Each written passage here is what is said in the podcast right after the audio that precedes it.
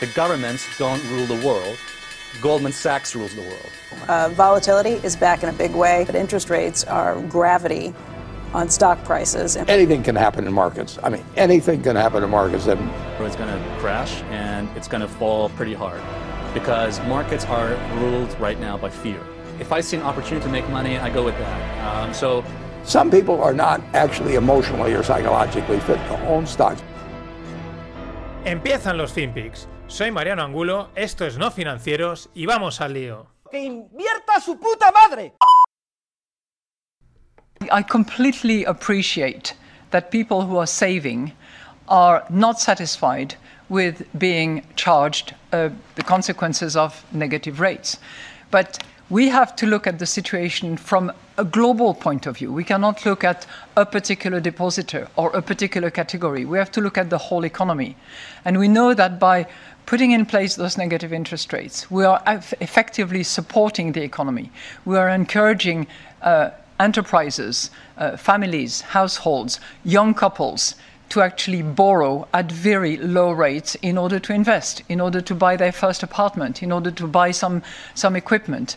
And, uh, you know, the contribution that that is in order to support the economy, in order to make sure that jobs are kept, in order to make sure that corporates can continue to operate and produce, is clearly a trade off against some aspects that are resented uh, by those that are only savers and are not borrowers. Le sale a pagar, le sale a pagar, le sale a pagar,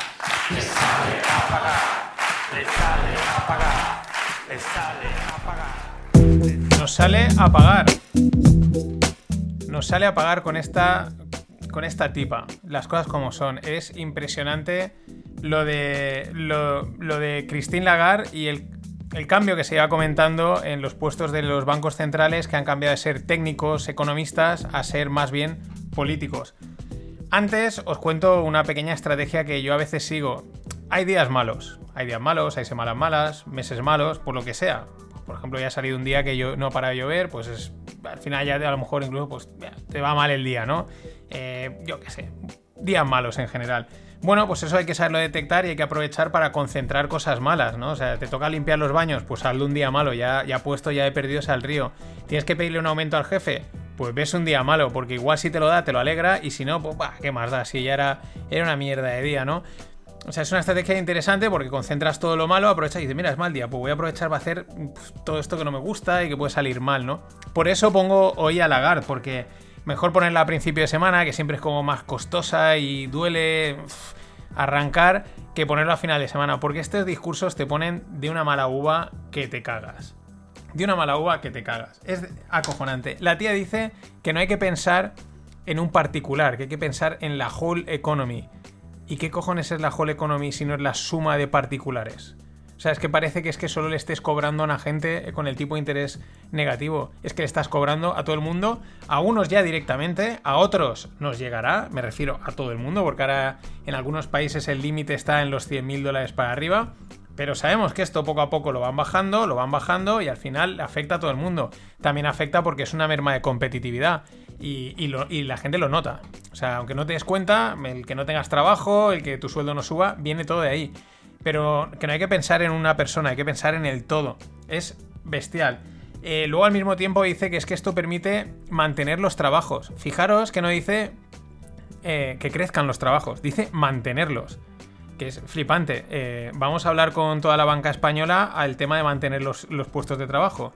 Porque entre la digitalización, toda la regulación y vuestros tipos de interés negativos, explícale a las 20.000 que se van a la calle que es que estáis manteniendo los trabajos o a tantas empresas. Es un chiste absoluto, o sea, absoluto. Lo de mantener es, bueno, no sé, no sé en qué sitio se mantienen. Pero ya el colmo es cuando la tía dice que es que, claro, es, sí, por un lado mal porque tienes que pagar por los depósitos, pero oye, que eso está permitiendo a la gente endeudarse. O sea, flipante. Regla número uno de las finanzas personales, no te endeudes nunca. Nunca. haz todo lo posible para evitar endeudarte, sea lo que sea.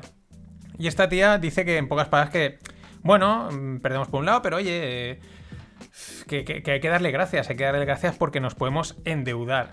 Es que es acojonante. Normalmente los los políticos, pues saben la que te están la que te están liando, lo que dicen y tal, y dices, bueno, es que este está diciendo esto, pero hace esta otra cosa, y te la están liando y te la está metiendo por detrás. El problema ya es cuando salen a cara a perro y te lo dicen, sí, mira, mira lo que te estoy haciendo. Además, casi hasta con cierta chulería. Es flipante. Mm, No queda otra, pues que, que eso, que, que aguantarse y tirar para adelante. Por eso, claro, eh, hoy en regiones que van hacia atrás, Europa, o países que van muy hacia atrás, España, como no tenemos un duro, pues el gobierno, mm, claro, Europa no quiere dar la pasta y dice, a mí o me presenta reformas o no te suelto ni, ni una, nada, ni un céntimo. ¿Y qué van a hacer? Pues le han presentado una propuesta para eh, que todas las vías rápidas, es decir, autopistas y autovías, que hace poco habían quitado ya las de Cataluña, que llevan ahí un tiempo, aquí en Valencia también habían quitado, pues van a ser de pago. Todas, todas las autopistas y todas las autovías. Flipante. Claro, eh, no, no pensemos que Europa va a llegar y va a decir, ay, no lo hagáis porque es que eso va a ser una merma de competitividad enorme. Vamos a buscar otra solución. No, Europa dirá, oh, dinerito fresco, perfecto. Para. No sabemos para qué, pero. Pero para que os podáis endeudar, más dinerito fresco. Eh, la pérdida de competitividad me, me parece bestial, porque al final el transporte es súper importante, sea por carretera, por carretera, tren, avión o, lo que, o donde toque, pero al final la carretera es importantísima. Y si para ir a cualquier lado pues hay que pagar, va a ser un desastre. Y nos conocemos en España y tiraremos por las carreteras secundarias, por la- haciendo curvas y todo lo que toque con tal de no pasar por caja. Pero es que lo más curioso y lo más paradójico es el- vamos a verlo en un contexto más histórico. Es decir, España, entre los años finales de los 90, principios de los 2000, pues recibió mucha pasta de, de Europa para desarrollar todas estas infraestructuras. Con lo cual se benefició, evidentemente. Eso fue un salto de competitividad, de pasta, etc. Y al final, nada es gratis, porque ahora lo vamos a tener que pagar. Por culpa nuestra, y es culpa de todos, no, no vale decir es de los políticos, nosotros los hemos puesto ahí y no les hemos exigido mm, que se gasten bien el dinero, eh, los recortes es- que al final es poner las cosas, las cuentas en orden, no, eso está mal, etcétera, y ahora lo vamos a tener que pagar en forma de peaje por irte un día a la playa. Y, en fin, no queda otra que volverla a poner.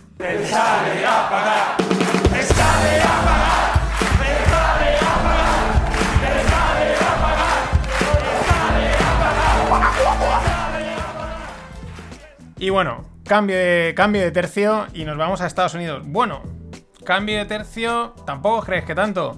Porque el viernes, eh, de cara al fin de semana, las acciones caían. ¿Por qué? Porque salía la propuesta, el rumor, mm, se dejaba caer de subida de impuestos de Sleepy Joe Biden. Nada más y nada menos que prácticamente doblar las ganancias del capital, es decir, las inversiones. Que sí, no, eh, que sí, que sí, esto es solo para los wealthy, para la gente que tiene dinero, no os preocupéis, no estaba claro porque decían que sí podía llegar a ser un 44%, un 38%, casi que cuando hay tanta rumorología es casi peor, porque dices, esto le va a pillar a todo el mundo y no se va a salvar nadie. Es flipante este capitalismo, o sea, a mí es un capitalismo pero en mayúsculas, es, es espectacular, ¿eh? Y como apunta Chaume Avellana en Twitter, eh, China creció en el primer trimestre de este año un 18%. Esto viene a ser como el PIB de dos Españas. Es decir, eh, lo decía así, en tan solo tres meses han crecido como dos Españas. Los chinos con su opacidad, con sus historietas, pero la maquinaria no para, la maquinaria no para. Y ellos, este tipo de ganancias del capital, mm, en algunos sitios y tal, pero tienen muy claro cómo se hace el dinero. El, un- el co- el comunismo y el capitalismo, con asteriscos, claro.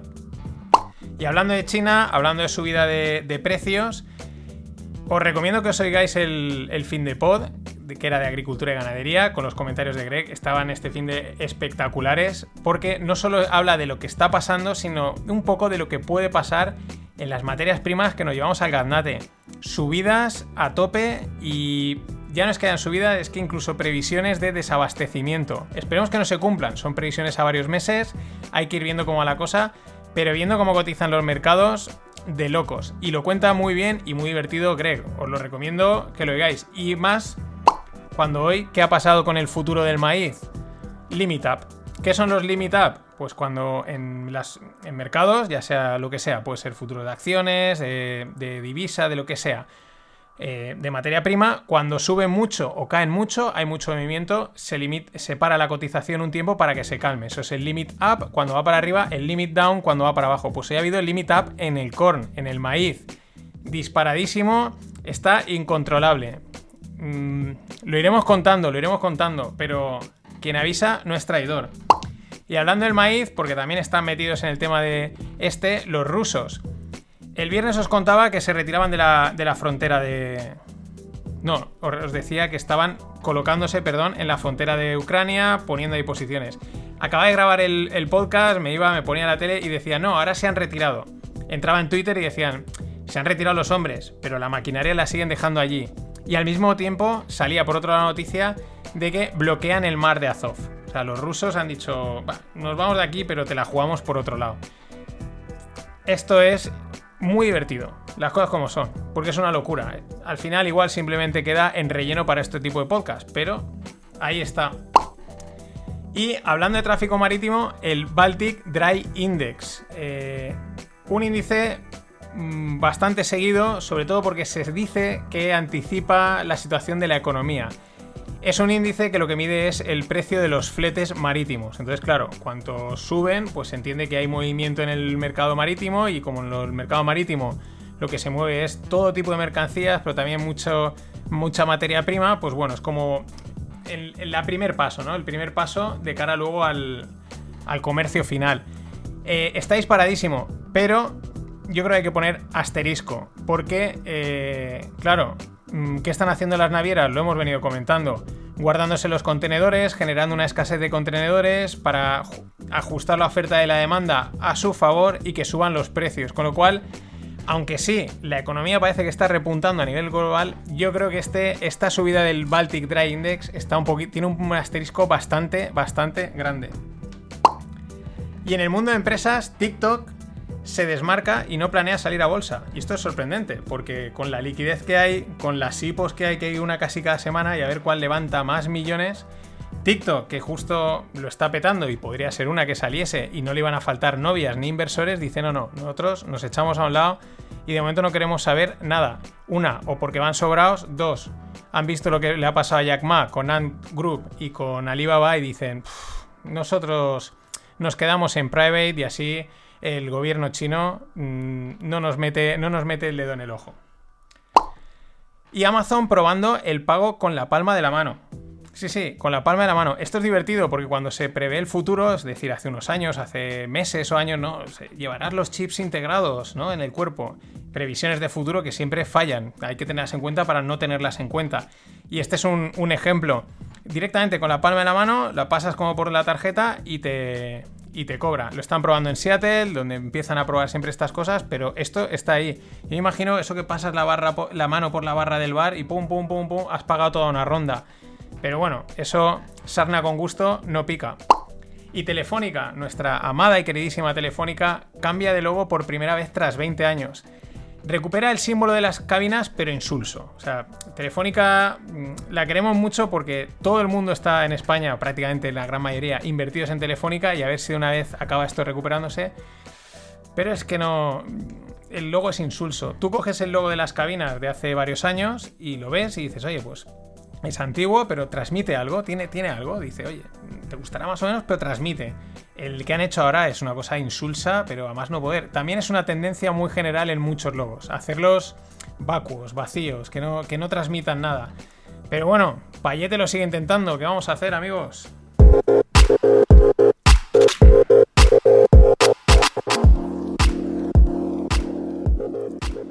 Y en el mundo startup, un, hilo de Twitter que me ha llamado muchísimo la atención, pues tiene que ver con, esto, desde China. eh, y le llaman el fallo, el fail del- de los bike sharing, es decir, de las motos estas de, de compartir, ¿no? De, de que está por la calle, la pillas, pagas por minutos, etc.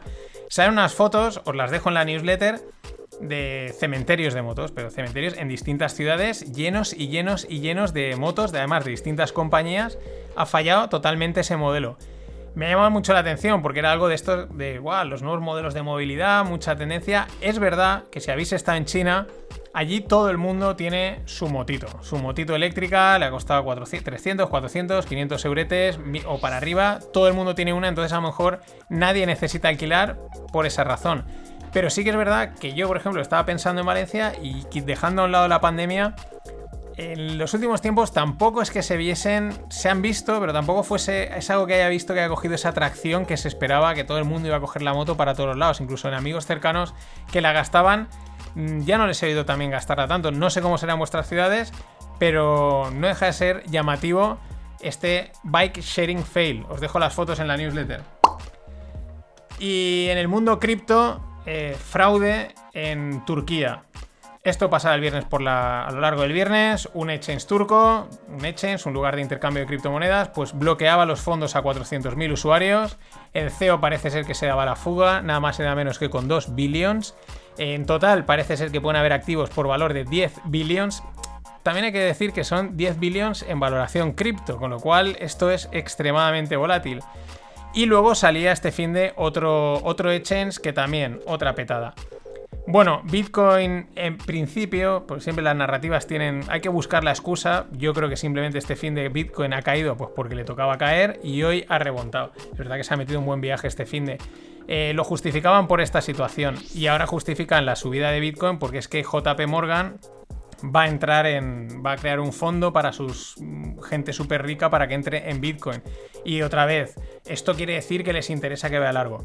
Que no, vamos a ver. Vamos a intentar entender, intentar, porque es muy difícil, a, los de JP Morgan y a los de Goldman Sachs y a la banca. Ellos ganan dinero cobrando comisiones de custodia y de mantenimiento. Y decían, no, y aparte es que a la JP Morgan leía por ahí, no le interesa que Estados Unidos banee Bitcoin. Eh, a JP Morgan le da igual, porque si banean Bitcoin, eh, él- JP Morgan es el que le tiene que dar una solución a sus clientes y les vuelve a cobrar comisiones y les vuelve a proponer asesoría y el cliente acaba siendo casi un enganchado del banco. Ese es el negocio, pero, pero nada, que no se quiere ver. En fin, esta, era, esta es la historia que ha pasado con Bitcoin y con, con los exchanges turcos. Ojo también, porque sí, Turquía puede ser algo anecdótico, pero la gran mayoría de exchanges están montados en países con una regulación ultra laxa y montados de una manera muy, muy libre, muy free, muy happy. Y es un riesgo que está ahí. Hay muy pocos controles. No ha pasado, pero esperemos que no pase. Pero ojo, porque son los riesgos hay que tenerlos siempre en cuenta. Y por último, eh, Craig Wright, el, que dice ser el creador de Bitcoin, el que dice ser Satoshi Nakamoto. Ya sabéis, Satoshi Nakamoto es un seudónimo, no sabe si es un- una persona, un grupo de personas, no sabe si está muerto, están muertas, no tenemos ni idea.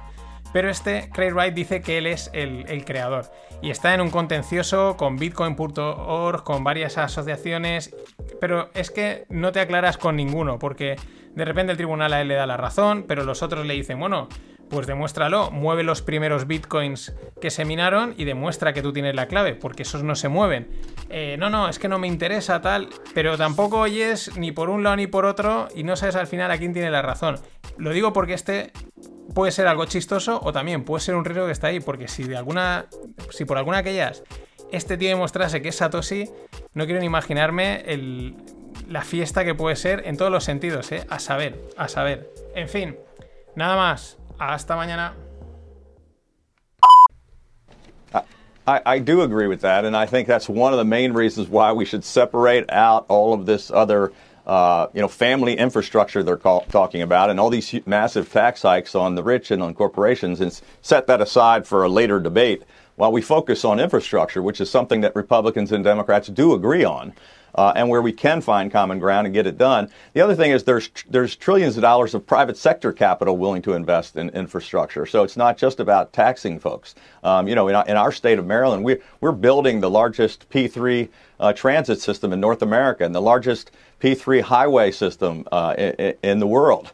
Uh, with private sector dollars invested. So, you know, it's not all about, you know, just taxing folk, raising the capital gains tax and, ta- and taxing the rich. But, uh, you know, our state of Maryland made that mistake before I became governor. We taxed everybody at a higher rate and they all stopped paying taxes in Maryland. Some of them moved out of the state.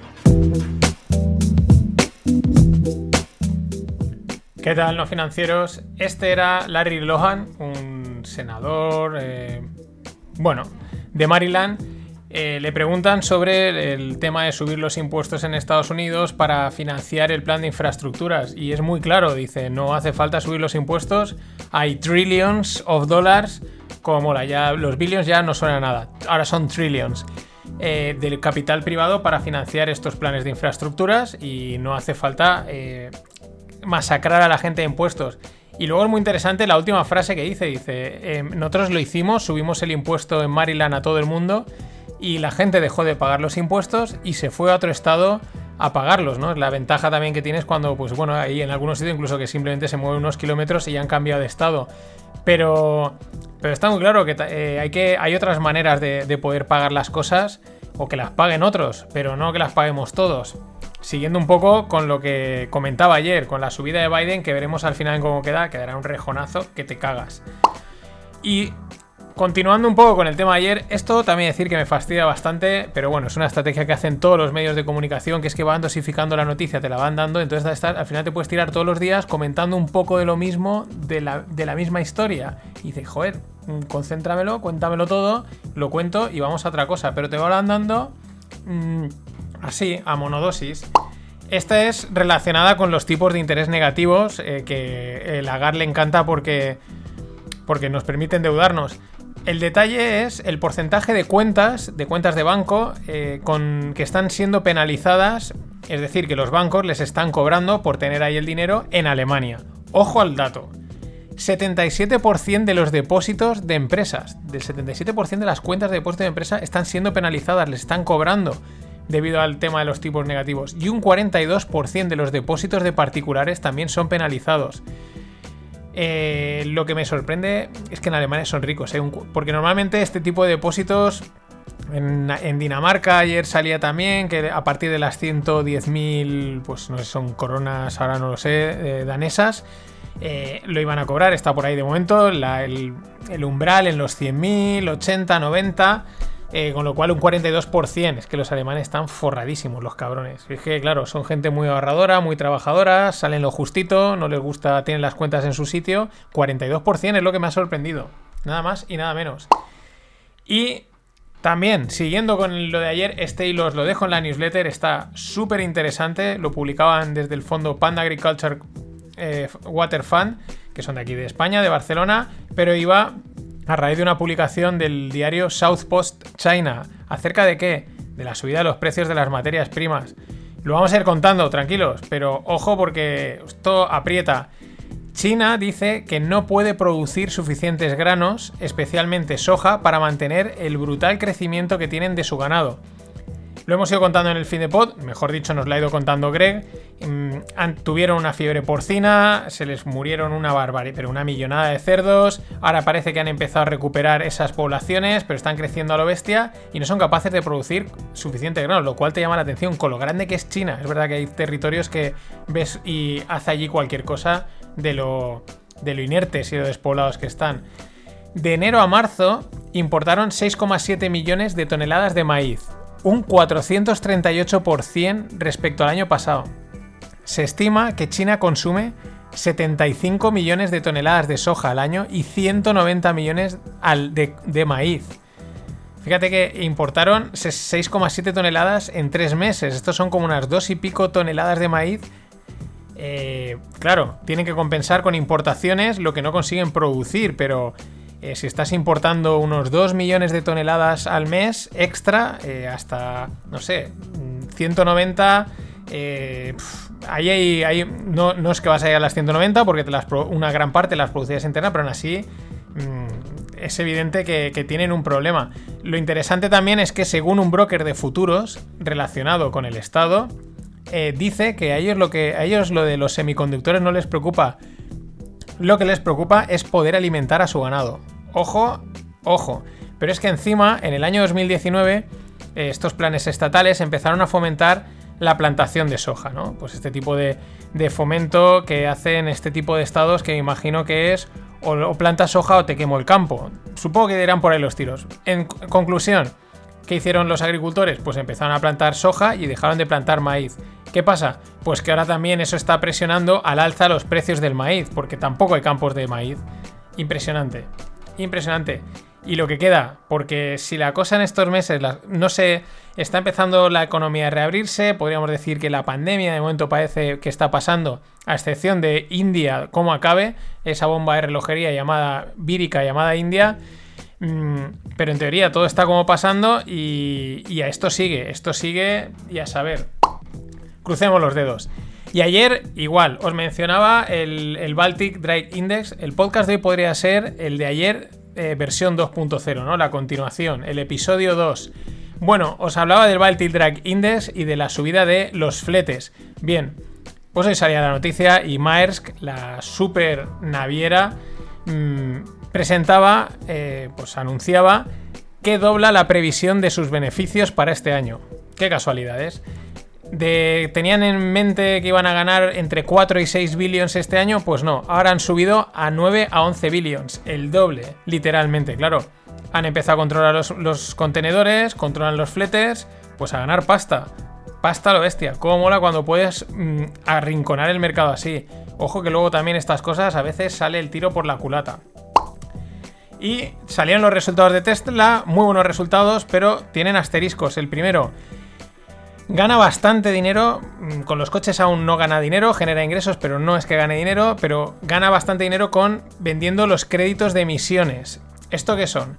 Eh, los países, empresas como Tesla, tienen eh, pues un cupo de emisiones de CO2. Eh, si se pasan, pues tienen que comprar créditos para compensar y si no se pasan, si se quedan por debajo, pues esa diferencia la pueden vender. Hay un mercado de créditos de CO2 muy potente. Entonces ahí están ganando bastante pasta. Esto es interesante porque igual esos créditos que te dan, no lo sé, en un momento pues en el que todo el mundo se vuelva verde, eh, eólico, solar y pues ya no tienen sentido. Entonces a lo mejor ahí deja de entrar pasta. Supongo que lo compensarán con la venta de baterías y la venta de coches. Y también ganan algo, unos 100 millones con BTC, con Bitcoin. Pero eso os lo cuento ahora luego que hay bastante miga, hay bastantes cositas que rascar. Y antes de cerrar esta parte, un saludo a José Ángel porque mm, me tomaré una caña y una gilda a su salud. Gracias por la aportación, por apoyar el podcast. También gracias de parte de Jerome Powell, de su pala de oro y de Christine Lagarde. Gracias por fomentar la inflación, ellos te lo agradecen. Vamos a conseguir los objetivos, no sé cuándo, pero los vamos a conseguir. Así que José Ángel, muchas gracias.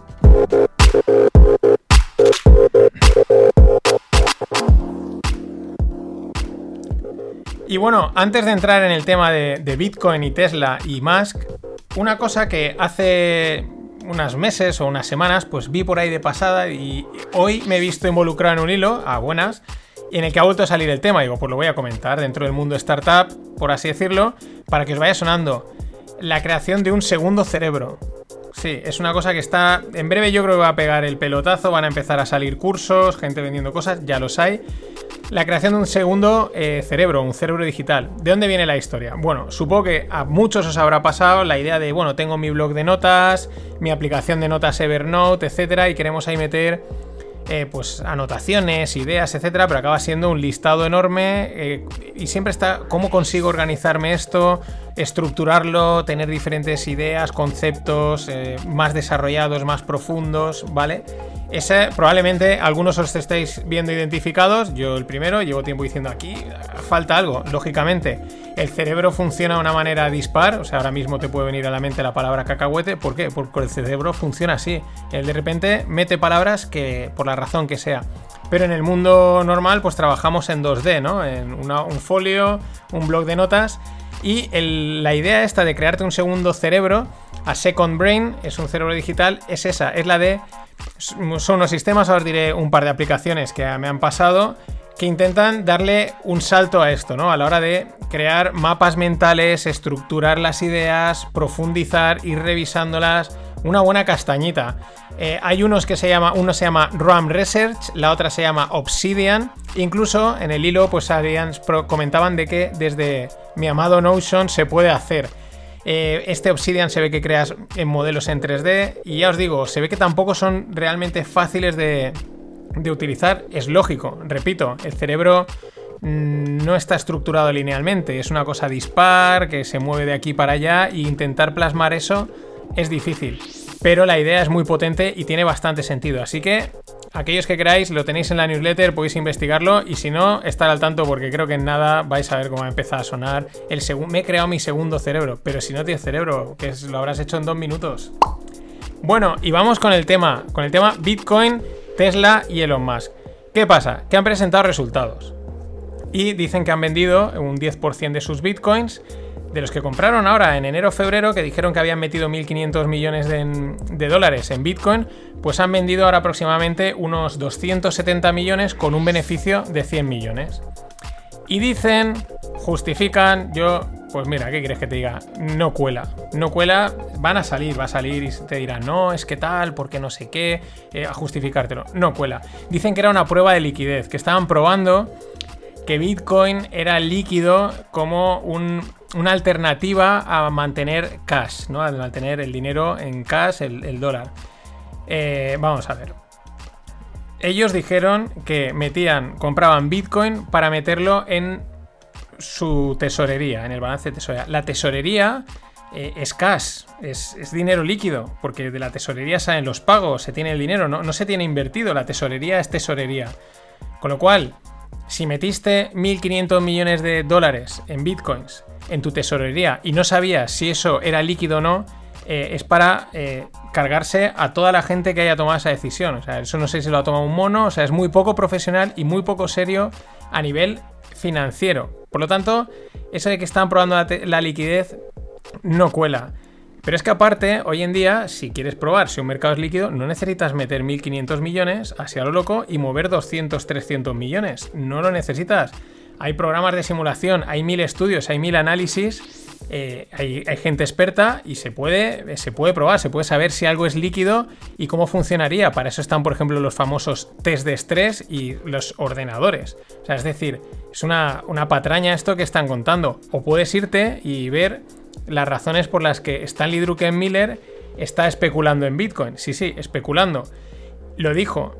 Esto es más ilíquido que el oro. No necesitas meter 300 kilos. es decir, han salido, no, estos. Y la gente enseguida, guau, es que fíjate qué inteligente, es una prueba de liquidez. A mí me parece una tontería, una excusa que han sacado. ¿Por qué?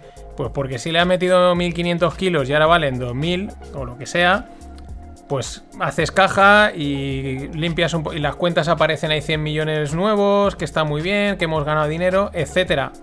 También hay otra, hay otra interpretación casi peor. La pregunta es, ¿tú para qué quieres probar la liquidez de un activo? Mejor dicho, ¿cuándo necesitas que un activo sea líquido? Pues cuando necesitas sacar el dinero, ¿vale? Si tú compras una casa, eh, la casa no es líquida porque no la vendes en nada. Tardas días, puedes tardar semanas o meses. Las acciones son muy líquidas, pues compras y vendes y tienes el dinero. Eh, ¿Para qué querías asegurarte que un activo es líquido? En el caso de Bitcoin, ¿para qué estás probando? Pues porque dices, no yo, yo diría, no vaya a ser que salga aquí todo el mundo corriendo y me quede atrapado y no pueda moverme, no pueda sacar mi dinero. Voy a probar que puedo sacarlo.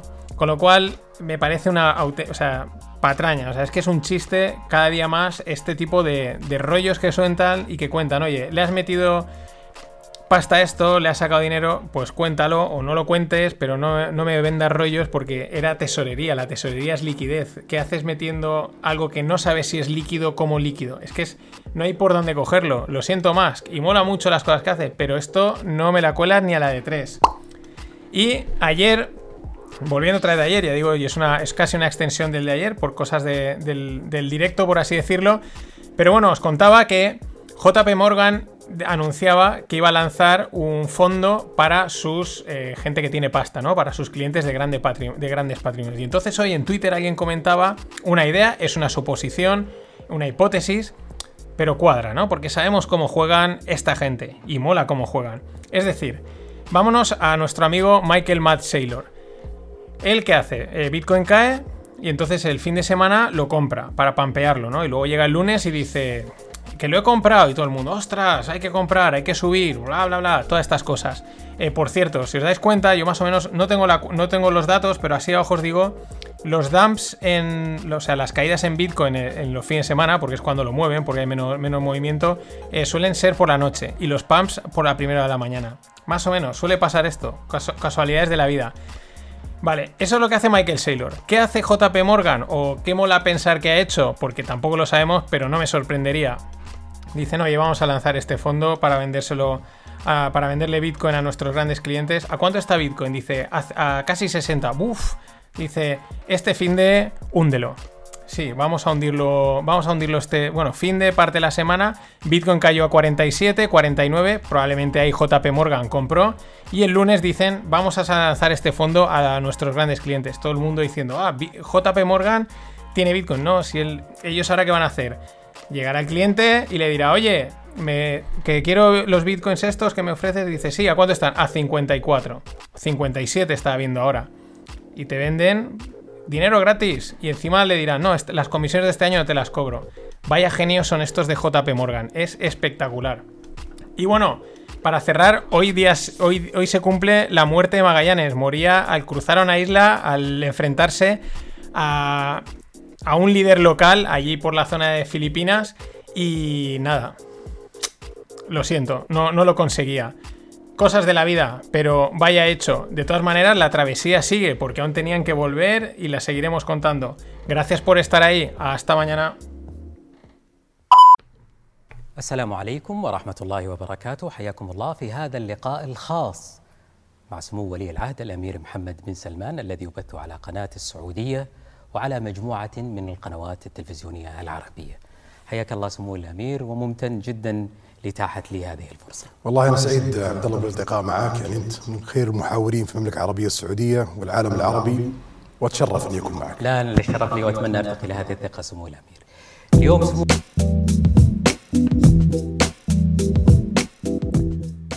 Salam alaikum. Hola a Bibi. A Bibi es amigos en, en árabe. Y bueno, este ha habido ahí un problemilla en la grabación, pero este que veíais, el, que se sa- en la segunda voz, que era más, más grave, es el príncipe Bin Salman, que estaba siendo entrevistado. Bueno, y la entrevista es bastante interesante porque hablan de temas, bueno, de Arabia Saudí. Esa parte no nos interesa quizás tanto, aunque desde países donde no tendemos a planificar el futuro, vivimos al día, las finanzas son un desastre, pues la verdad es que da envidia, ¿no? Cuando lees así algunos trozos como ellos están, eso, preveyendo lo que viene, planificándose anticipándose no al futuro de los próximos 3, 4, 5, sino a los próximos 20, 30, 40 años, en previsión de que evidentemente el petróleo pues se acabe o no les dé tanto dinero como se espera. Pero dentro de la entrevista hay bastantes detalles muy interesantes respecto al tema del petróleo. Una de las preguntas que le hace es que dice, oye, estamos, me hace esto aparte, dice, estamos creciendo muy rápido. Eh, y el príncipe le dice, ¿qué es crecer rápido? Si hay una oportunidad, pues vamos a tope. La otra historia que comentan es el Public Investment Fund, que básicamente, así resumiendo, es un fondo que han montado desde hace ya tiempo para, en un futuro, que los beneficios que genere ese fondo compensen la parte eh, que dejen de generar los el petróleo, ¿no? El crecimiento del fondo ha sido espectacular en cuanto a la pasta que le han ido afrontando. Eh, de 2014-2016, más o menos en las fechas, tenía 570 billions de reales. Eh, más o menos son unos. Aproximadamente ahora mismo el real está a unos 0,30, 0,20, entre 0,20 y 0,30 eh, dólares el real. Pero bueno, el retorno era de un 3% y actualmente tiene 2,5 trillions. Eh, se espera que para 2025 lo lleven a 4 trillions y en 2030 a 7, entre 7,5 y 10 trillions. Eh, eso es previsión, ¿no? Eh, están metiéndole pasta, llama la atención, oye, sacarle un 3% a 570 billions, aunque sean de reales, es realmente eh, es un reto, aunque no lo parezca, ¿no? No es nada fácil, ¿no? Otra frase interesante, dice, we, we are Saudis, we need to maintain the same standard of living. El tío lo reconoce, dice, nos hemos acostumbrado a la buena vida, a que entren los petrodólares, a tener pasta, grifos de oro, yates, aviones con quirófanos y tenemos que mantener el, estilo de vida. Recordaos también que la familia árabe saudí, la familia, eh, la familia saudí, porque claro, son árabes, eh, son, son no, sé cuántos mil miembros y claro, eso también hay que mantener todas las bocas y el nivel de vida de todos, ¿no? Más cosas interesantes que dice respecto al tema del petróleo. Dice que hay una, percepción errónea sobre el reino de Arabia Saudí de que ellos quieren como dejar de lado el petróleo, dice, no del todo, dice, ellos dicen otros, dice, we want to exploit everything, whether the oil sector or other sectors, es decir, nosotros queremos hacer pasta por todos los lados, y si ahora podemos hacer dinero con el petróleo, lo hacemos, y si toca otra cosa, eh, pues también, están diversificando, evidentemente, a través de ese Public Investment Fund es pues cómo recirculan parte de los beneficios del petróleo pues para pues eso, para mantener el nivel de vida, lo cual, oye, pues no está nada mal. Cosa que nosotros quizás deberíamos de haber hecho en los tiempos de bonanza y no hacemos ni haremos. Es que es difícil no compararse aunque esta gente en- tengan chorros de dinero. Es que es muy difícil. Los noruegos han hecho, hicieron algo parecido desde que descubrieron el petróleo. Más cosas interesantes que dice aquí los, expertos del mundo del petróleo dicen que se ha venido un poquito arriba, que ha dicho unas eh, previsiones un poco irreales, un poco flipadas por parte de Bin Salman. Por cierto, Bin Salman eh, se le acusa de ser el, que mató al periodista Khashoggi. De hecho, tiene una querella plantada desde Alemania. O sea que aquí trigo limpio no hay nadie. Pero bueno, sus previsiones dice que, dice que Estados Unidos dejará de producir eh, petróleo dentro de 10 años. Dice que Estados Unidos ahora produce 10 millones de barriles, dentro de 10 años como mucho producirán 2. De China dice que producen ahora 4 millones y que en el 2030 serán 0. Y de Rusia dice que producen 11 millones y que dentro de unos un poquito más, de unos 20 años, eh, solo producirán 1. Eh, aquí es donde dicen que bueno, que se flipa un poco porque da por hecho una serie de situaciones que, que no, no las ven, ¿no? Los, los especialistas no lo ven tan, tan sencillo. Lo que sí que parece, él lo que apunta es que dice que la oferta de producción de petróleo cae más rápido que la demanda, ¿no? Pese a que nos estén contando constantemente la electrificación, los coches eléctricos, de momento la demanda sí va cayendo, pero sigue y lo que cae es la oferta, con lo cual hay un desequilibrio. Pero es que al mismo tiempo se espera que la demanda del petróleo, aunque caiga, digamos, crezca o se mantenga, ¿no? Este sale al, al rescate todos y dice que ellos, que los saudíes van a aumentarán su oferta cuando haga falta para compensar esa carencia. Ya digo, los especialistas dicen que, bueno, que, que se flipa un poquito en este sentido. Y otra vez, ¿no? Eh, vuelve a, reiterar la parte de que ellos están, quieren sacar el máximo partido al petróleo para derivarlo, ¿no? Diversificarlo en otros sectores de la economía. Claro, aprovechar este desajuste, es decir, nosotros estamos aquí para salvarlos, controlar el precio si es que pueden y esos beneficios al final asegurarse su nivel de vida. Los grifería de oro, los azulejos espectaculares y los aviones Boeing con 7 quirófanos o algo así, creo que leí una vez, ¿no? En fin, muy interesante. La entrevista también la tenéis en la newsletter. Es muy larga. Hay muchas cosas que son de la parte saudí. Que ya digo, pues a que le interese el tema más eh, economía estatal de los árabes, pues ahí tiene para divertirse un rato. Y si no tenéis la charla en YouTube, que también la, tenéis ahí en el, el propio link, que es como media horita. No está mal, pero esto rato yendo al árabe y trayendo que leer en inglés. Un poco incómodo. Pero siguiendo en aquella zona, en la zona árabe, eh, una la primera visión de bonos catarís y de los Emiratos Árabes ligados por parte de los catarís a energía y por parte de los Emiratos Árabes a puertos. Mm, interesante sobre todo la parte de, los puertos. Yo creo que eh, los puertos en general son unos negocios estables, mm, seguros y tiene bastante sentido emitir, o me parece a mí, bonos ligados a puertos, como porque, bueno, mm, digamos que puedes estar bastante tranquilo, creo, por la inversión. Luego ya entrarán los términos financieros, los cálculos y todas estas historias, están muy caros o no, pero a priori, oye, un bono ligado a un puerto me parece una buena idea. Lo raro es que no lo hayan sacado antes y más, siendo como los países árabes son un punto clave en el comercio marítimo mundial, y si no que se lo digan a los de Evergreen y al canal de Suez.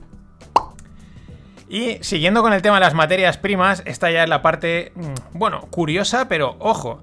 El tema es que también se han empezado a disparar, sobre todo en, en- no en el, más que en el precio, que también, pero sobre todo en el volumen, en la cantidad de contratos, el que los futuros del queso. También hay futuros del queso, uy, como los oigan los anticapitalistas y toda esta gente que ya se tiraron el grito al cielo cuando, cuando salieron a cotizar los futuros del agua. Pues hay futuros del queso desde hace mucho tiempo. Hay distintos, distintos futuros de, distintos quesos, ¿no?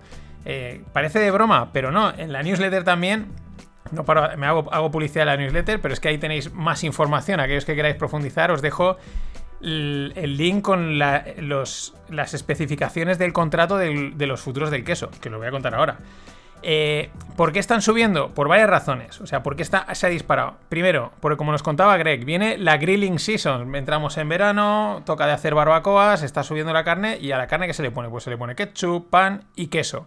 Y entonces está subiendo, sobre todo el queso cheddar, que hasta ahora parece ser que el mercado había pasado un poco de él. Hay uno de los, de los quesos que hay listados, pero ahora, pues bueno, ha empezado a dispararse. Cada contrato de futuros de queso equivale a 20.000 pounds o 9 toneladas métricas de queso cheddar.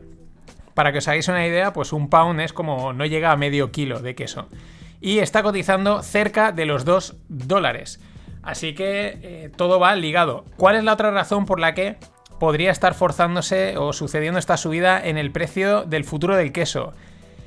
La baja producción de leche debida a el clima adverso, esto también nos lo contaba Greg, y los altos costes de alimentación del ganado que se están derivando de la escasez que hay de granos y de la subida que hay también en los futuros, ligado a los chinos, ligado a la pandemia, ligado a todo. Al final te vas a, la, la lonchita de queso te va a salir por un ojo de la cara.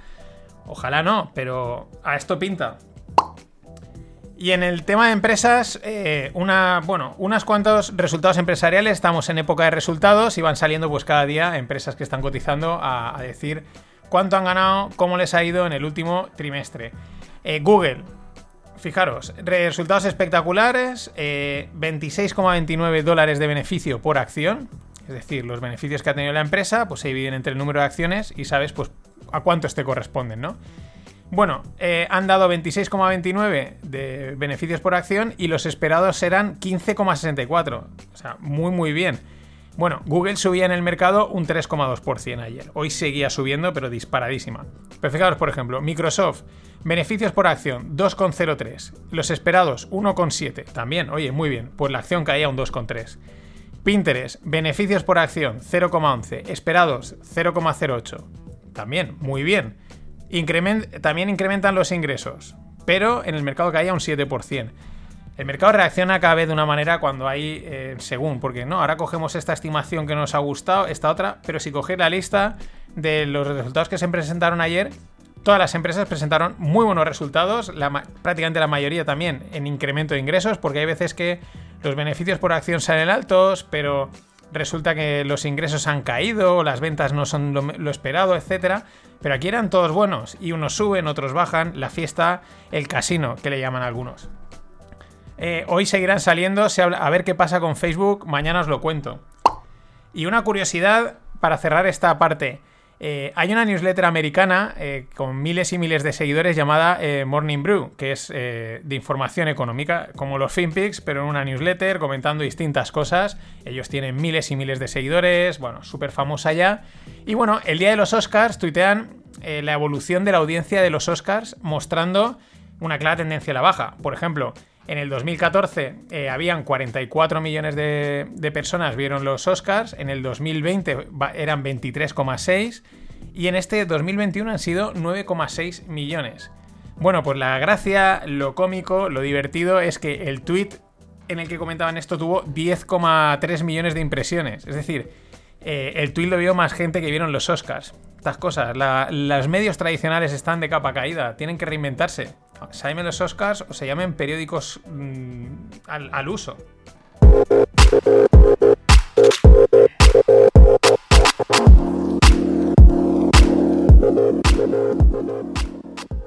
Y en el mundo startup os traigo, aprovechando, este es un tema que yo creo que ya había comentado, pero viene bien recordarlo. Eh, aprovechando sobre todo la newsletter que publicó el sábado Samuel Hill en Suma Positiva, probablemente muchos las conozcáis, y hablaba de un tema que vamos a ir bastante, el Quick Commerce.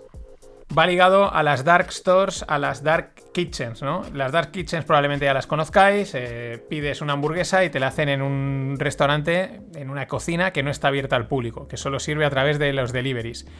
En esa misma línea vienen las dark stores, que son tiendas, que no es un Mercadona, no es un Walmart, no es un corte inglés, lo que queráis, en el que aunque pidas eh, online te lo traen. No, es una tienda cerrada en la que tú pides y te traen el producto. ¿Qué es el Quick Commerce? El Quick Commerce es la compra ultra rápida, en 10 minutos. La quiero ya en mi casa. Evidentemente la pagas, pero es un, es un concepto muy millennial, muy de lo quiero ya y lo pago sin problemas. Te garantizan disponibilidad de productos y flexibilidad en los tiempos. El Quick Commerce, oye, ¿te apetece una partida de Play? Sí, pues vamos a pillarla y que nos la traigan ya. Evidentemente, por donde empiezan es por los productos perecederos, es decir, la comida porque es lo más difícil de gestionar. Si sabes gestionar eso, si eso te va bien, pues el resto que no tiene, no, se degrada con el tiempo por estar almacenado, ni te cuento. Pero esto, ojo a todo este movimiento de las dark stores, las dark kitchens, el quick commerce. Ya os digo, tengo también pendiente a una persona para llevarla a los Rogle y que hable de esto. Si me está oyendo, es que está muy ocupado y no conseguimos cerrar agenda. Pero eh, mucho ojo, porque la clave de este tipo de modelos de negocio es la capilaridad. Es decir, eh, no pues, tienes que tener muchos locales. eh, de hecho, se están haciendo inversiones en locales, comprando o alquilando locales en las ciudades para poder distribuir rápido, para tener muchos puntos de, logística. Y ojo, porque esto puede cambiar. Yo creo que a bien, probablemente no solo el real estate de locales, es decir, que ahora muchos están cerrados, se están cerrando pequeños comercios, pues puede ser una salida muy interesante eh, para este tipo de, de servicio, el Quick Commerce, Dark Store, Dark Kitchen. Y aparte también quizás incluso una parte de comercio local, ¿no? Puedan aprovecharse estos modelos de, oye, pues voy a de, de los comercios, de los comercios locales que están un poco también de capa caída, porque claro, la competencia con los grandes es brutal. Así que, ojo, porque esto sí que me parece un tema que puede cambiar bastantes cosas, unas cosas a peor, otras cosas a mejor. Y habrá que estar atentos. Y en tema blockchain, también se había, se había comentado ya, mm, se habían hecho algunas cosas, pero ya salió la noticia. La Unión Europea emitirá bonos tokenizados vía Ethereum. Van a ser solo 100 millones. 100 millones de euros en bonos es nada, literalmente, pero ya es un paso. No son los primeros. El Banco Santander emitió 20 millones de dólares en, Ethereum en septiembre del 2019. Eh, Societe General lo hizo también emitiendo en vez de 20, 100 millones. Y llegaron a hacer un lanzamiento a través de la blockchain Tezos. Pero ojo, porque eso está ahí, está Ethereum y la cosa está moviendo. Interesante, es una, es una evolución lógica, pero ahí está. Más cosas. Binance añadirá MicroStrategy, Microsoft y Apple a sus acciones tokenizadas. La primera era Tesla, evidentemente la más famosa del mercado, y ahora pues ha añadido otras tres. Dos que tienen sentido porque son grandes, Microsoft y Apple, y MicroStrategy por su ligazón que tiene con, con Bitcoin. Lo interesante de las acciones tokenizadas es la fracción de acción, porque para comprarte una acción pues vas y te la compras entera eh, y no te compras el, la- el token. La gracia es que quieres comprar media acción, eh, 1,5 acciones. Y sobre todo de acciones como pueden ser Amazon o algunas de estas que llegan a, a coger mucho valor, pues puede tener sentido. Por esa razón, la CNMV, la Comisión Nacional del Mercado de Valores aquí en España, se une a lo que están haciendo Buffin, que es el homólogo en Alemania, o la FCA, que es en Inglaterra, que están estudiando la venta de estas acciones tokenizadas. Están viendo esto legalmente cómo encaja, cómo hay que tratarlo, cómo abordarlo. Porque claro, mm, eso yo creo que va a no va a llegar, está llegando y va, están ahí probando, pero en breve va a ser brutal. Y vas a estar comprando y no, vas a saber ni lo que estás comprando, comprando fracciones de, de criptomonedas, tokens de real estate, de acciones, en fin, va a ser un jaleo interesante y divertido, pero van a haber oportunidades, claro. Y siguiendo con temas así regulatorios, hoy ha salido el BOE, que es el, el boletín oficial del Estado aquí en España, y publicaba y define lo que ellos entienden como cripto, lo que es una criptomoneda. En pocas, yo lo resumiría algo así como, mira, cualquier cosa que no sea una moneda oficial, eh, en formato digital, y que la gente acepte como cambio. O sea, porque lo lees y así, para tontos, para gente que no somos del mundo legal, entiendes eso. Mm, Prácticamente cualquier cosa digital que no es una moneda oficial y te la pueden aceptar como, como pago. Dices, pues oye, este PDF que, he pintado aquí y he, y he minteado, ¿te vale? Sí, pues mira, criptomoneda al canto. Hasta mañana. Muy buenos días desde Madrid. Tenemos que empezar hablando de Powell. A mí, sinceramente, me gustaron sus palabras. No dijo nada nuevo, pero el hecho de que siga manteniendo los programas de recompra de bonos, el hecho de que siga manteniendo los tipos de interés bajos y, sobre todo, que considere que las presiones inflacionistas son transitorias, a mí me gusta. Y me hace pensar que lo más probable es que el SP500 siga subiendo. En cuanto a la inflación, ya están viendo ustedes que hay mucha gente de, gran prestigio que está considerando que vamos a asistir a unas presiones inflacionistas eh, muy fuertes. Sin embargo, para Powell nos estamos encontrando con que él piensa que son transitorias y que probablemente la inflación va a caer. A mí, mi duda, la gran duda que tengo es que si aquellos que piensan que la inflación se va a disparar al alza eh, se fijan cómo están reaccionando los bonos y especialmente los TIP, eh, te siembran un mar de dudas, porque si tú coges y ves cómo están los precios de las materias primas, ves que están subiendo, pero los bonos, su rentabilidad no está subiendo como loco. Por lo tanto, yo voy a estar de momento con Powell y vamos a considerar que la inflación es transitoria. Si la inflación es transitoria, los tipos de interés siguen bajos y las empresas ganan dinero, pues lo más probable es que el SP500 siga subiendo. Vamos al gráfico. Hola, no financieros. Este que vimos es el crack, el genio José Luis Cava, un analista, trader, inversor habitual de redes sociales y de medios de comunicación económicos, que es siempre muy independiente y muy vehemente en, sus opiniones ¿no? y en sus análisis, como aquí lo muestra. Este es un vídeo que hace creo que prácticamente a diario, muy breve de uno o dos minutos, pues comentando cosas del mercado eh, que hayan pasado y previsiones, así como esta que dice, ya veis, al grano, pero vamos, súper al grano. Porque el tema es que ayer hablaba eh, Powell y decía eso, que bueno, que la inflación aparecerá, pero va a ser algo transitorio. Y claro, pues mucha gente se reía, los analistas lo ponen en duda. Bueno, lo que viene a comentar ahí eh, José Luis, pero al final dice, ¿por qué me fío de Powell? ¿no? Porque una de las historias aquí, que es una clave, es interpretar cuando hablan la gente de los bancos centrales, perdón, eh, qué, quieren decir, ¿no? Cuánto es verdad, cuánto es mentira, qué están ocultando, hacia dónde van a ir, cuál va a ser la política, ¿no? Hay que desgranar eso, que es un arte o casi, eh, vamos, de ser adivinos. Pero al final lo que hace José Luis es muy interesante. Dice, bueno, vale, lo que tú dices voy a ver qué hace el mercado. Y el mercado están subiendo, sí, las materias primas por un lado, pero los bonos no. Es decir, no está subiendo los tipos de interés. Es decir, está subiendo el bono en precio, pero está cayendo el tipo de interés. Y los TIP, los TIP son los bonos ligados a inflación, tampoco suben los tipos de interés ahí. Entonces dice, a mí esto no me cuadra. Y por eso dice, yo me quedo con lo que diga Powell en, su apuesta. Ese es el tema. Es verdad que las materias primas están subiendo, pero también lo hemos comentado esta semana. Hay otros factores. Eh, problemas en cadenas de suministro, crecimiento desbocado de de animales, perdón, para, para, ganado, por lo tanto eso también afectaba al maíz, al, a la soja, etcétera. Bueno, eh, temas también del clima que nos comentaba Greg. Es decir, hay otros condicionantes que también están haciendo que, surjan esos precios y que tiren para arriba. Eh, bueno, eh, la recomendación, pues seguir yendo de vez en cuando a, José Luis Cava, que la verdad tiene unos análisis, pues eso, ya veis, muy buenos y sobre todo independientes, que es lo que mola, que es lo que, lo que al final se valora, no ir lo mismo de siempre. Más cosas en la misma línea. El cobre en máximos de 10 años, a 10.000 dólares la tonelada. Ya sabéis, el cobre, así como el Baltic Dry Index y algún que otro mm, índice o materia prima, eh, se toma como referencia cuando la economía está cogiendo marcha, está, está funcionando y va al alza.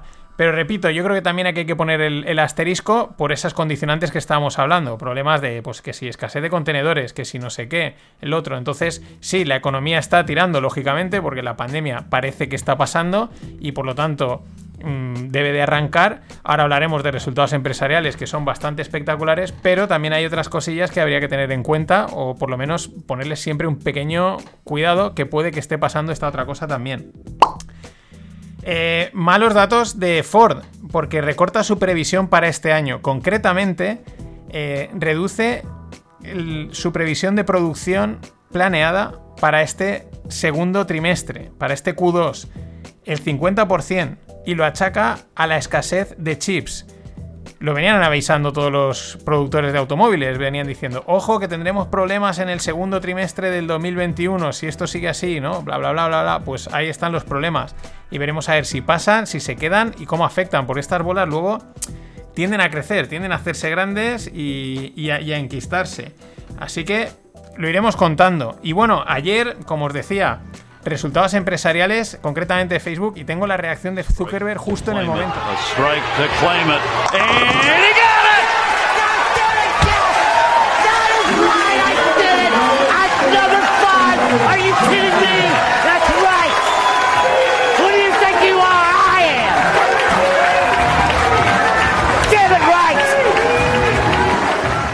Who you think you are? Esto, evidentemente, no era Zuckerberg, pero podría haber sido su reacción porque los resultados fueron espectaculares. Espectaculares los resultados de Facebook. Si los de Google ya fueron buenos, los de Facebook han sido bestiales. Resultados 3,3 dólares eh, de beneficio por acción cuando lo esperado eran 2,37. ¿Por qué? Por una subida del precio de los, en los ads, ¿no? Los están cobrando los anuncios un poco más caros. También es espectacular porque el Facebook como que está, entre comillas, podríamos decir, la red social un poco de capa caída. Cada vez la gasta menos gente, pero no hay que olvidarse que Facebook también es Instagram, también es WhatsApp, pero WhatsApp yo creo que no, hay, no hay monetización. Eh, pero Instagram sí, y eso de momento sigue tirando. Más cosas, mm, más, otros datos. El, el, respecto a los DAO, que son los Daily Active Users. Eh, crecimiento moderado, es decir, mm, crecimiento, perdón, crecimiento moderado en, en todo el mundo, Asia y, y el resto del mundo, tampoco mucho, un poquito, pero lo que quizás habría por ponerle una pega a los resultados es que en, el, en, en en Europa y en Estados Unidos está totalmente estancado. Unos 190 y pico millones de usuarios, o sí, por ahí están los números, o, me he colado con, con los millones, igual son 1900, no, mil no- ahora no lo sé, disculpad. Pero bueno, el crecimiento ese de usuarios estancado, en torno a ellos dicen que a una cifra del 66% de toda la gente registrada. Esto es importante porque al final lo que te hace dar pasta son los usuarios y su actividad, evidentemente. Y si eso decae o se queda estancado, pues a lo mejor ese crecimiento esperado, o a lo mejor no les ha quedado otra que subir los precios de los ads, y por eso estos resultados espectaculares. Who do you think you are? Evidentemente. También resultados espectaculares de Apple. Suben sus ventas un 54%. Beneficio por acción 1,4 y el esperado era de 0,99. El margen bruto que tiene Apple es de un 42,5%. En fin, lo de Apple es que es una máquina de hacer pasta. Casi, casi 50 billions de los casi 100 billions que ingresan, o sea, 100 billions, 50 billions vienen de los iPhones. Lo que me llama la atención es que de, de los principales productos, la partida que menos ingresa, la que menos genera, son los iPad. De hecho, me ha llamado la atención que los Macs, es decir, los ordenadores, es verdad que la gama es mayor, eh, ingresa más que los iPads. O sea, puede que sea también un, sector quizás algo estancado, ¿no? Hay en competencia siempre, me pillo el iPad, me pillo el Mac. ¿Dónde está la duda? Bueno, y otra cosa interesante. eh, la pelea, os dejo el artículo del New York Times, pero está en castellano. La pelea entre Tim Cook y Mark Zuckerberg. Se ve que se llevan a matar. ¿Por, por qué? Por temas de privacidad y también por competencia, ¿no? Esto lo que viene a resaltar es, un- es una cuestión interesante, ¿no? Eh, Apple hace dispositivos, Facebook pues hace software o red social. Claro, el dispositivo es útil porque puedes utilizar esas redes sociales, Facebook, Instagram o lo que sea. Pero también es verdad que Facebook no es nada sin el dispositivo, ¿no? Está ahí como quién está antes, uno o el otro. Pero bueno, la historia viene porque eh, Facebook ha tenido problemas siempre de, pues, de filtrado de datos, de robo de datos y ese tipo de movidas. Entonces, parece ser que Tim Cook siempre ha sido bastante tajante y le ha dicho, tú esto tienes que solucionarlo. Eh, deberías de dejarlo primero de rastrear en otras aplicaciones, porque una de las cosas que hace Facebook es que mientras tú estás navegando por Spotify, por Amazon o por otros lados, pues sigue rastreando eh, información. Claro, ellos dicen que, claro, eso les ayuda mucho a luego vender los anuncios que vayan al, público que toca.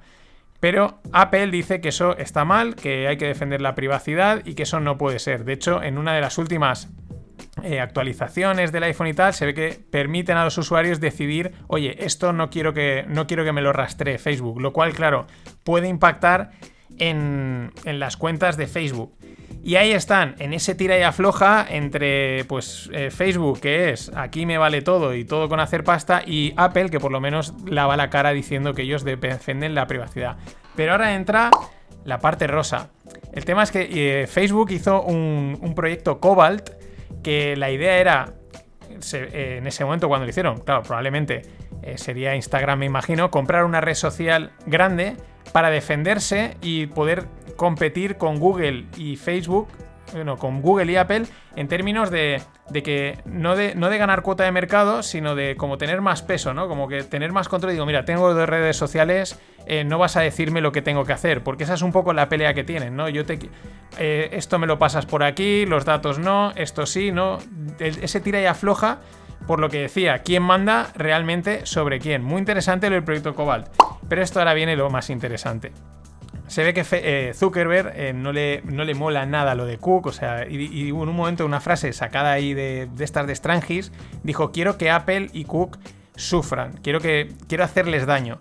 Bueno, parece ser que contrataron a una empresa de, bueno, de trabajos sucios, podríamos decirlo, pero eh, edulcorada como una consultora llamada Definers, que empezó una campaña de astroturfing. ¿Qué es el astroturfing? De posverdad. En pocas palabras, eh, lanzaron la campaña de que Tim Cook iba a ser candidato a la presidencia en 2020, para que así Trump lo tuviese como objetivo, o sea, fuese a por él. Esto también lo financió Qualcomm, que es la de los chips, que también es rival de Apple. O sea, en fin, y luego, bueno, al final, cuando esto empezó a destaparse, lo deshice y tal, pero fijaros la cantidad de mierda que hay ahí detrás y que se echan entre estos grandes y a lo mejor muchas veces por puro ego. Impresionante. Más cosas, siguiendo con resultados. Eh, aquí le está yendo bien a todo el mundo, o sea, a todo el mundo. Ahora el Deutsche Bank ha sacado unos resultados buenísimos. De hecho, de la, banca de los bancos globales de inversión, probablemente de los mejores resultados. Eh, lo más divertido es que, claro, todo esto viene por operaciones de trading, de inversión. La gente se ha lanzado a, pues, a hacer operaciones y claro, eh, a uno de los comentarios que hay, pues digamos en mercados, es que a ver qué pasa ahora con la apertura total. De hecho, el 1 de julio está ya previsto que Nueva York, New York City, eh, se reabra totalmente, ¿no? Porque dicen que, un poco en broma, un poco en serio, que la gente va a salir de sus casas, va a olvidarse ya de los mercados financieros y a ver esto cómo afecta, ¿no? Y este, tenemos ejemplos, ¿no? De que estar encerrados, pues la gente se ha lanzado a comprar securities, stocks y cualquier otra cosa. La anécdota de los resultados de Deutsche es que eh, ellos se han escapado de la movida de, Archegos Capital, porque se ve que no tenían capacidad para prestarle dinero a Archegos Capital, que es la que ha petado, la que le ha metido a Credit Suisse y a Nomura en problemas, y estos de, de milagro se han salvado y claro, han salido con unos resultados espectaculares. Y otro ejemplo de este tipo de resultados ligados a banca, finanzas, es la casa, el banco de de brokeraje de español llamado Renta 4. Han duplicado su beneficio, literalmente, respecto al año pasado. Este es un claro ejemplo de la gente ha dicho, pues venga, vamos, estamos en casa, pues hacer trading.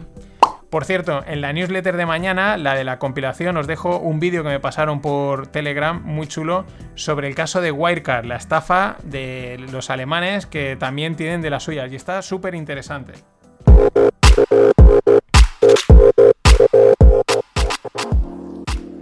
Bueno, en startups, ronda de 185 millones a una valoración de 1.400 para Alan. ¿Qué es Alan? Es una insurtech, es decir, seguros desde el punto de vista que el objetivo ahora es pasar de ser seguros de salud para empleados a ser una super app de salud. Nada más y nada menos, ronda de 185 millones.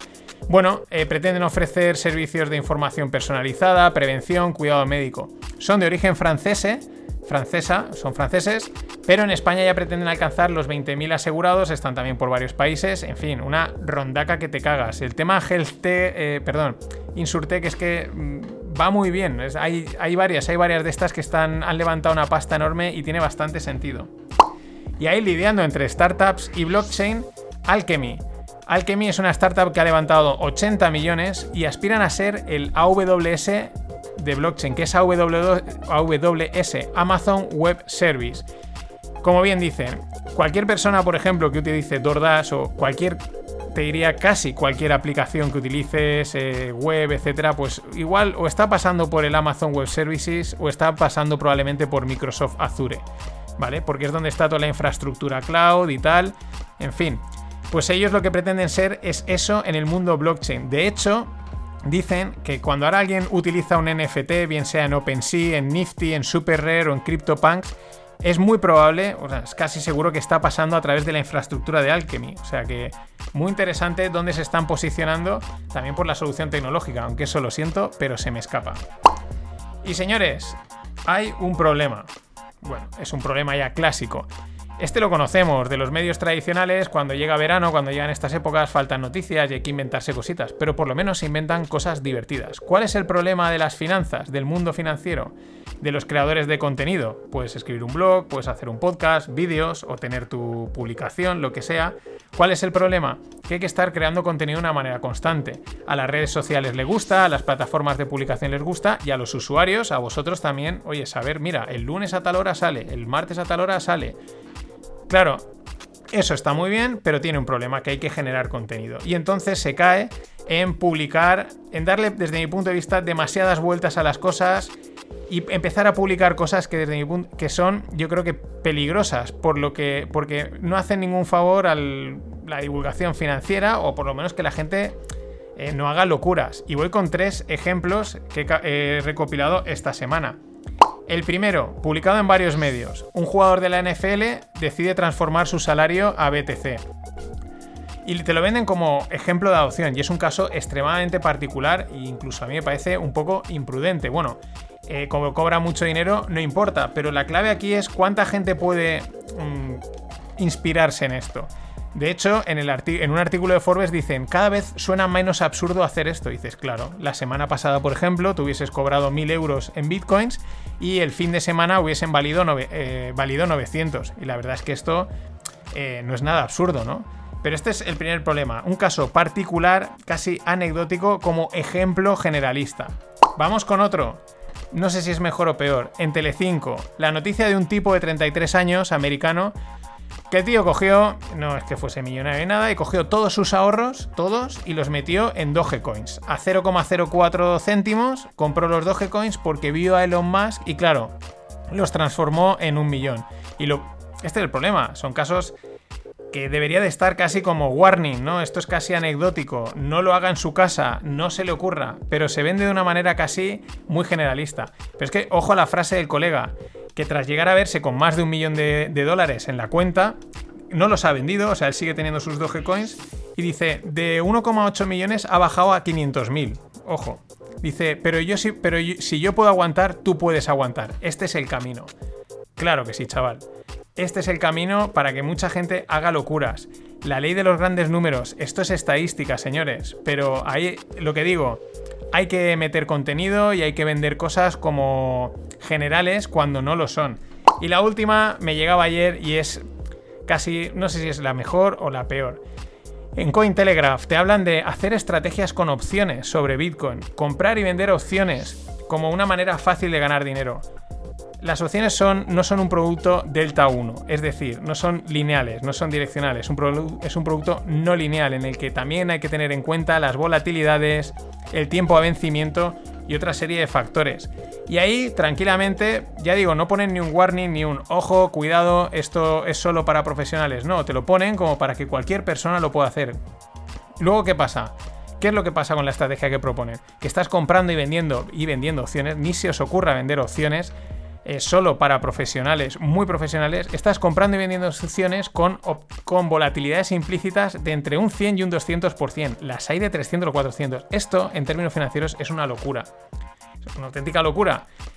Porque cuando tienes volatilidades tan altas, lo que debes de hacer es vender. Tú vendes volatilidad. Pero claro, en el mundo Bitcoin, en el mundo cripto, las probabilidades de que esa volatilidad suba o baje son 50%. Con lo cual, ese, esa certidumbre que intentas, eh, estadística que intentas encontrar, desaparece.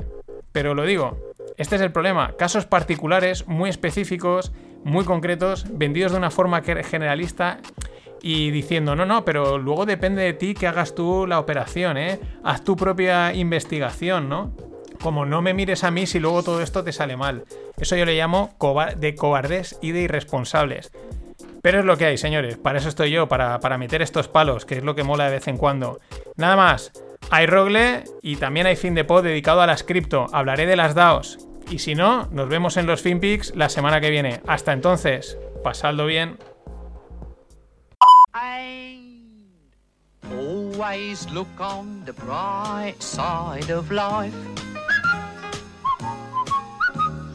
Always look on the light side of life.